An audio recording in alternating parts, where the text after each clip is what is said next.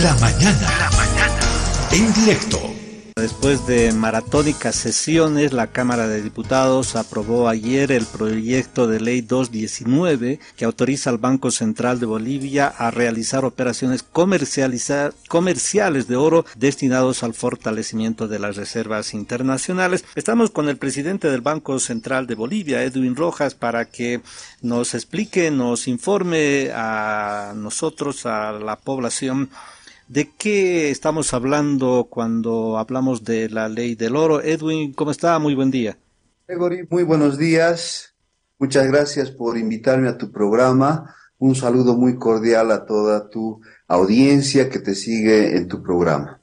Explíquenos en breve, por favor, de qué estamos hablando cuando mencionamos la ley del oro. Bueno, básicamente estamos hablando de una ley que autoriza, por una parte, al Banco Central de Bolivia comprar oro en el mercado interno a productores privados, públicos, empresas públicas, privadas, ¿no es cierto?, comprar oro para poder fortalecer las reservas internacionales. ¿Esto qué significa? Para poder incrementar el nivel de nuestras reservas internacionales y de esta manera dar la certidumbre a toda la población en materia de estabilidad económica y apoyo a lo que es el proceso de reconstrucción de nuestra economía. Estamos hablando fundamentalmente de este hecho. La ley de oro o la ley de fortalecimiento de las reservas autoriza al Banco Central poder hacer compras de oro para incrementar el nivel de las reservas, ¿no es cierto? Y de esta manera poder transmitir a la población esta certeza, estas señales de estabilidad que necesita la economía para poder eh, continuar con nuestro proceso de reconstrucción de la economía. Cuando en la casa tenemos problemas, Edwin, recurrimos a lo que podemos, ¿no? Es decir, a veces tenemos joyas y o lo vendemos o lo empeñamos. Eh, así tenemos que entender o cómo entendemos este, este tema, Edwin. Eh, en este caso, lo que tenemos que entender es que va a aumentar, va a aumentar nuestros activos, va a aumentar nuestra riqueza, porque vamos a poder comprar un activo como es el oro, que tiene una característica muy importante. A diferencia de otro tipo de activos, no tiene un pasivo.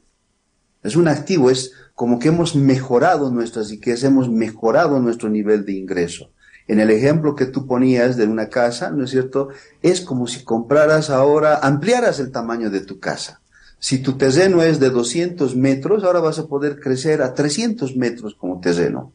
¿no? Está aumentando el activo que tenemos. Esa es la señal más importante, ese es el mensaje más importante de esta ley. Por eso hablo, por eso digo que van, van a incrementar nuestras reservas, aumentan los activos del Estado boliviano y de esta manera da certidumbre, ¿no es cierto?, en materia de estabilidad económica y de apoyar el proceso de reconstrucción de nuestra economía. Ahora tampoco se van a disparar nuestras reservas. Esta mañana le escuchaba al ministro de Economía que hasta el 2025 más o menos eh, llegaríamos a los 5 mil millones de dólares más o menos de reservas con estas normas, con esta norma.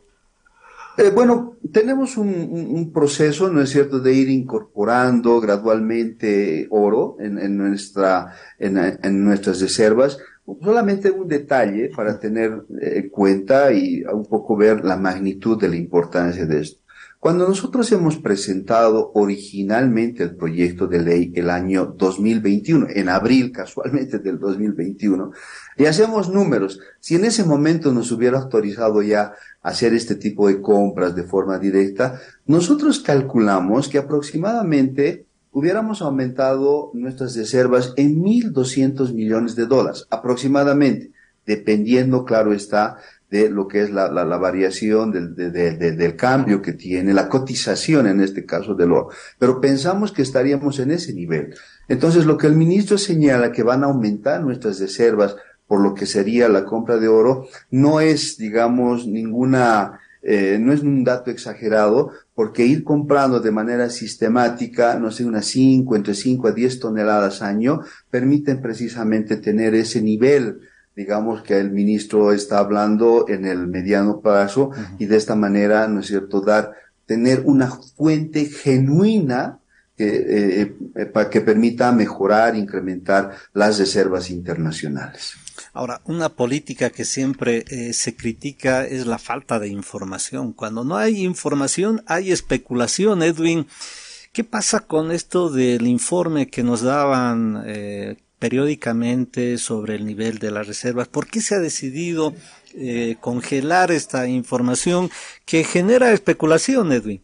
Bueno, en realidad la especulación se ha venido dando de, por una lectura muy parcial, una lectura, yo diría, inclusive malintencionada de parte de algunos, de algunos analistas, de algunos opinadores que tienen claramente un sesgo político, ¿no es cierto? Tratando de ver o de, o de señalar un componente de las reservas internacionales como es el caso de las divisas.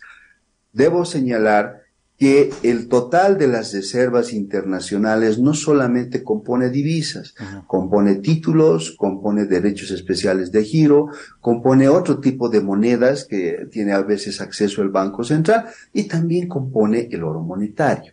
Entonces, en, la, en, la, en el detalle de cada uno de estos componentes de las, de las reservas internacionales, nuestros opinadores se focalizaban en un solo ítem como para decir que Bolivia se está quedando sin divisas. Y eso es absolutamente falso porque ha llevado a la confusión de que el país no podría, ¿no es cierto?, eh, asumir las diferentes obligaciones que tiene con el ámbito externo. Entonces, lo que nosotros estamos haciendo es a fin de evitar esta especulación, el artículo 43 del Banco Central establece que es el directorio el que va a establecer la frecuencia con los cuales se van a generar la información. Estamos haciendo una evaluación y próximamente vamos a eh, nuevamente empezar a, em, a publicar la información, ¿no es cierto? que lo hemos venido haciendo siempre, ojo, ¿ah? solamente este ítem que hemos visto que generaba especulación innecesaria innecesario. Entonces, vamos a eh, nuevamente a generar los datos y pues eh, se sepa, se conozca que el, tenemos los niveles suficientes como para que la economía pueda encarar las diferentes obligaciones en el ámbito público y privado que tiene con el resto del mundo. Es que Edwin, cuando no hay información se genera la especulación. Eh, yo recuerdo que cuando cubrí el área económica teníamos informe diario de a cuánto ascendían las reservas, las divisas. Eh, infórmenos ahora a cuánto estamos en reservas y en divisas. Más allá de lo que sería el nivel como tal, ¿no es cierto? Te reitero, eh, va a ser una determinación del directorio, la frecuencia de lo que es la información. En esta semana seguramente se va a tomar esa determinación. Claramente lo que hemos podido mostrar es que tenemos la capacidad de poder cumplir con nuestras obligaciones. Este tema se ha, aclarado en las diferentes instancias y prueba de ello, prueba de ello es que, por ejemplo, las cotizaciones de, de nuestros títulos en el ámbito internacional se han empezado a valorizar, ¿no? Un primer tema. Segundo lugar, las, el nivel de las reservas de nuestro país nos permiten cumplir con nuestras obligaciones. O sea, más allá de que fueran 10 mil millones, 15 mil millones o, o 3.500 millones, que es el nivel, lo más importante es saber que este nivel, que los recursos con los que contamos, podemos cumplir con nuestras obligaciones. Ahora, otro detalle, la ley de oro que se ha aprobado, la, ley de fortalecimiento de oro, precisamente garantiza esta otra cualidad, que es la liquidez con la que tiene que tener el país, ¿no? Entonces, este, próximamente vamos a generar esta información para que todo el país sepa, ¿no es cierto?, con toda la descripción que amerita el caso por ser una información muy importante. Así es. le decía que el ministro calcula que el 2025 estaremos por los 5 mil millones eh, de dólares. Con esta ley, más o menos a cuánto calcula usted que podríamos recuperar las, eh, las reservas, las divisas? Sí, es un componente más el oro de todo lo que es, son las reservas internacionales, ¿no es cierto? Este, tenemos que ver también toda la política que se ha desplegado para lo que es sustitución de importaciones, va a ser otro canal que va a permitir incrementar el nivel de las reservas, todo lo que están haciendo, se está desarrollando en materia del sector privado también es otro canal que nos permite incrementar reservas. Entonces, nosotros prevemos que estamos en un plan de poder comprar aproximadamente entre 5 o 10 toneladas año, ¿sí? 5 o 10 toneladas año, y esto nos llevaría, digamos, a un monto similar aproximado que el ministro ha señalado en materia de lo que serían las reservas.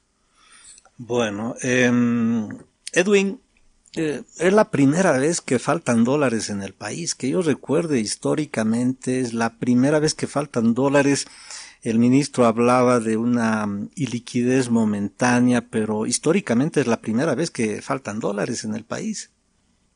Sí, pero Gregory, también tienes que tener presente que es la primera vez, ¿no es cierto?, que estamos eh, enfrentando en el mundo tres problemas de manera simultánea.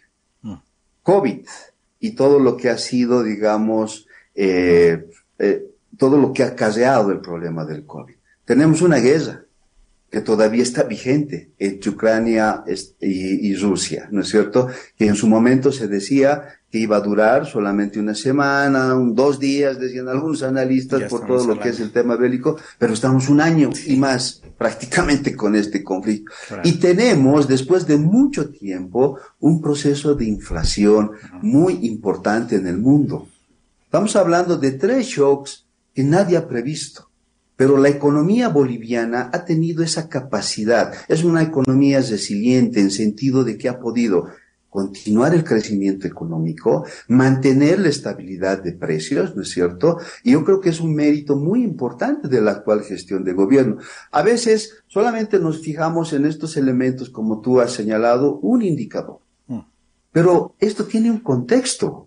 Y hay que verlo de esa manera. Ha habido un proceso, como ha señalado el ministro, de iliquidez, pero ha sido absolutamente transitoria. No es un problema de solvencia que ha tenido la economía boliviana. Hemos desplegado un conjunto de políticas monetarias, cambiarias, ¿no es cierto? Y también en materia de gestión de las reservas, que ha permitido que hoy por hoy retome todo lo que es la confianza para nuestra economía y además estamos encarando un proceso de recuperación muy importante. A diferencia de todas las economías y de lo que tú señalas, hace mucho tiempo que no había en nuestro país una ruptura del orden democrático.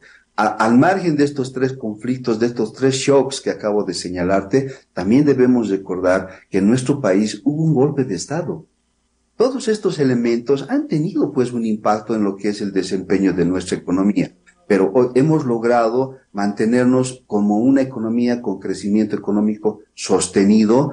De pronto no es los 5, 6% que buscamos, pero está creciendo la economía. Tenemos una economía estable. Eso tiene un mérito. ¿No es cierto? Es una economía estable, que todos nosotros los bolivianos disfrutamos de tener una economía estable. Estamos solucionando este elemento transitorio de lo que es liquidez y precisamente esta ley apuntala todos los esfuerzos que hemos venido realizando. Ya se van a empezar a ver los frutos de toda la política de sustitución de importaciones que está desplegando el gobierno y, por supuesto, lo que va a implicar va a ser que nuestro país ya supere estas dificultades de orden transitorio que hemos tenido y, por supuesto, tengamos esa economía que todos buscamos, ¿no es cierto? Estable, con crecimiento sostenido, que se distribuya ingresos, que genere fuentes de empleo. Estamos en ese, en esa, en esa senda estimado Gregory, y creo que también hay que darle eh, cierto mérito a lo que se viene realizando por el gobierno en este último periodo. Edwin, siempre van a haber los problemas, ¿no? Es más, nosotros en la casa siempre tenemos problemas, alguien se enferma, alguien sufre un accidente, tenemos que prestarnos dinero, etcétera, pero cuando no hay una información veraz, cuando no me, no me dice el papá, sabes que eh, ahí tengo estos problemas, hay que recortar estos gastos, cuando no se me informa, naturalmente las especulaciones eh, se generan por esta falta de información. Eh, el presidente decía, y lo hemos visto siempre, ¿no? Cuando hay crisis económica, mucha gente, bueno, eh, inversores, empresarios se refugian en el oro. nosotros en vez de generar más reservas de oro, las vamos a vender, porque con esta norma de las 43 toneladas de reservas que tenemos, se va a vender 21, eh, ¿me equivoco, Edwin? No, ahí creo que hay una mala interpretación, Gregory. El proyecto de ley fundamentalmente busca que de una manera expedita el Banco Central pueda comprar oro en mercado interno al ámbito público y privado. Exacto. ¿Eso qué significa? Que van a incrementar nuestras reservas en oro. Primer tema. Pero si existe la necesidad, ¿no es cierto?, de un proceso de liquidez, también permite transformar este activo que va a estar en oro a lo que sería divisas y apoyar, reforzar lo que va generando la economía.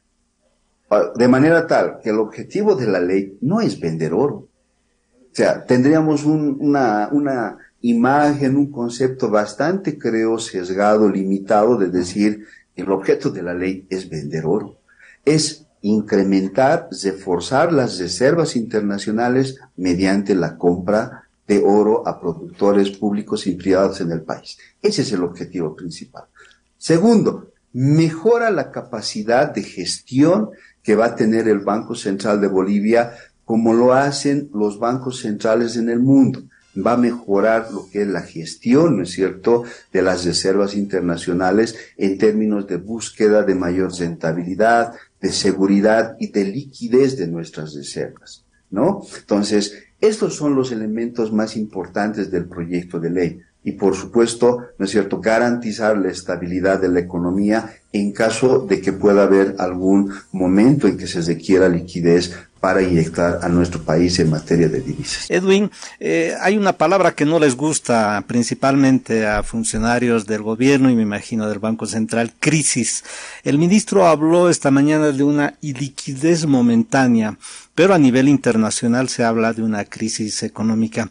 ¿En qué momento estamos de esta, de este problema económico, por utilizar una palabra que no moleste a nadie?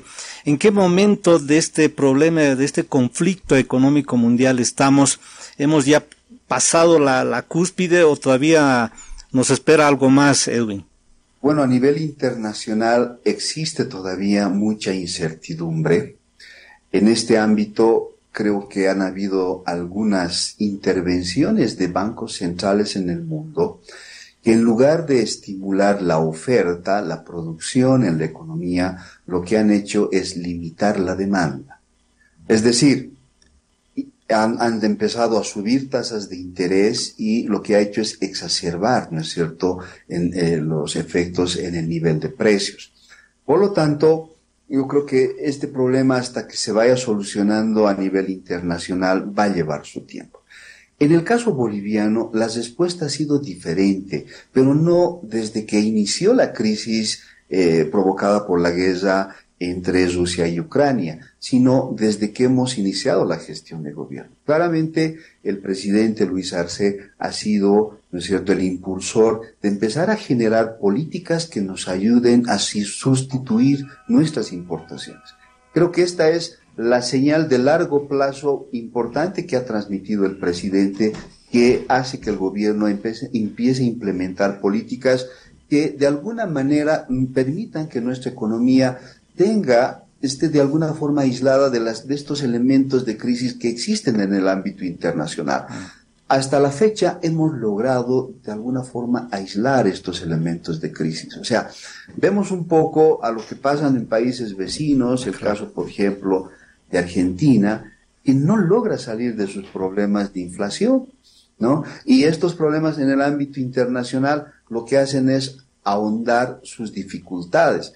En el caso nuestro no tenemos ese tipo de situaciones y todo lo que es la política de sustitución de importaciones va a empezar a generar resultados en un corto plazo. Se espera que hasta finales de esta gestión empecemos a mostrar algunos elementos en componentes importantes de nuestra balanza de pagos, de nuestra balanza comercial, como es empezar a sustituir diésel sobre todo, que nos va a ayudar, ¿no es cierto?, a, de que, a que no utilicemos tanto divisas o al revés, ahorremos divisas en nuestra economía por este tipo de políticas que se están dando. Entonces, yo creo que la crisis en el ámbito internacional va a continuar. Eso es lo que muestran por lo menos los indicadores de los organismos internacionales en materia de previsión de crecimiento.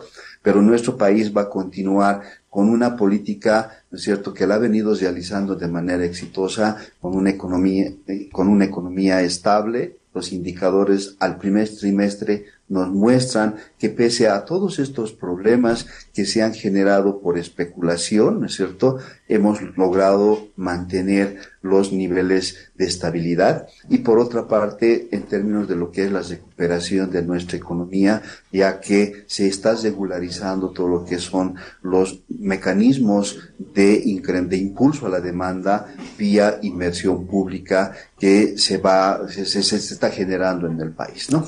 Entonces, eh, para, para, concretizarte, yo diría que todavía existe eh, inestabilidad, existe mucho riesgo a nivel internacional, incertidumbre, pero nosotros tenemos una lógica de crecimiento que nos permite afrontar exitosamente hasta ahora todos estos grandes desafíos que hay en el ámbito internacional. 450 pesos cuesta el dólar en Argentina. Edwin, eh, con esta ley que se ha aprobado en diputados y ahora va a ir a senadores, eh, ¿qué les dice a la gente que está buscando dólares? ¿Esta ley permitirá regularizar o todavía tendremos algunos problemas? Yo creo que muchas de las personas, ¿no es cierto?, eh, han tenido, han sido influenciadas por esta información, por esta incertidumbre que se ha generado, sobre todo a nivel de redes sociales. Yo creo que hoy por hoy eh, esta, el, la norma que, se ha, que ha sido aprobada de esa señal de que en el país no van a faltar divisas. Pues no es necesario que estén, digamos, con esa, eh, con esa percepción de que en el país va a haber problemas hacia adelante. O sea, les estamos, se va a dar certidumbre a, la, a, la, población y por tanto certidumbre en toda la política monetaria cambiaria que despliega el gobierno y nosotros les diríamos que eh, esa incertidumbre que algún momento se ha generado y que seguramente les ha provocado, ¿no es cierto?, empezar a buscar refugio en el dólar, no es necesario. Porque inclusive el dólar tiene sus problemas, tiene, Estados Unidos está con una inflación elevada y pierde valor el dólar. Así es. Eh, este, Así que yo creo que esta, esta, esta sensación que ellos han percibido, ¿no es cierto?, no es necesario que, que se genere. Ya hemos tenido señales positivas. La anterior semana decía al principio de la entrevista, el mercado internacional reconoce los, eh, los avances que se están dando en el país, la manera en que hemos logrado sortear este proceso de liquidez y nuevamente se ha empezado a revalorizar nuestros títulos. Es una señal. Del ámbito interno creo que todo lo que se está haciendo en materia de estabilidad y crecimiento también es otra señal muy importante para la población. Tengo un minuto, Edwin. ¿Qué les dice a los senadores que ahora van a tratar esta normativa? Eh, bueno, que, que nosotros como Banco Central estamos a su disposición para aclarar cualquier tipo de información y bueno, pedirles a ellos que pues puedan aprobar esto de la manera mucho más expedita posible, ¿no es cierto? Ha habido, creo, una discusión muy amplia a nivel de diputados, ha habido mucho consenso a nivel de lo que son las diferentes instancias sociales que mm. tienen interés también en este proyecto de norma, de manera tal que creo que existe un consenso muy importante y que la, el Senado debería dar curso para que se pueda posteriormente promulgar la ley. Gracias por este contacto, Edwin. Hasta otra. Muchas gracias a ti y saludo cordial a toda tu radio audiencia. Edwin Rojas, presidente del Banco Central de Bolivia.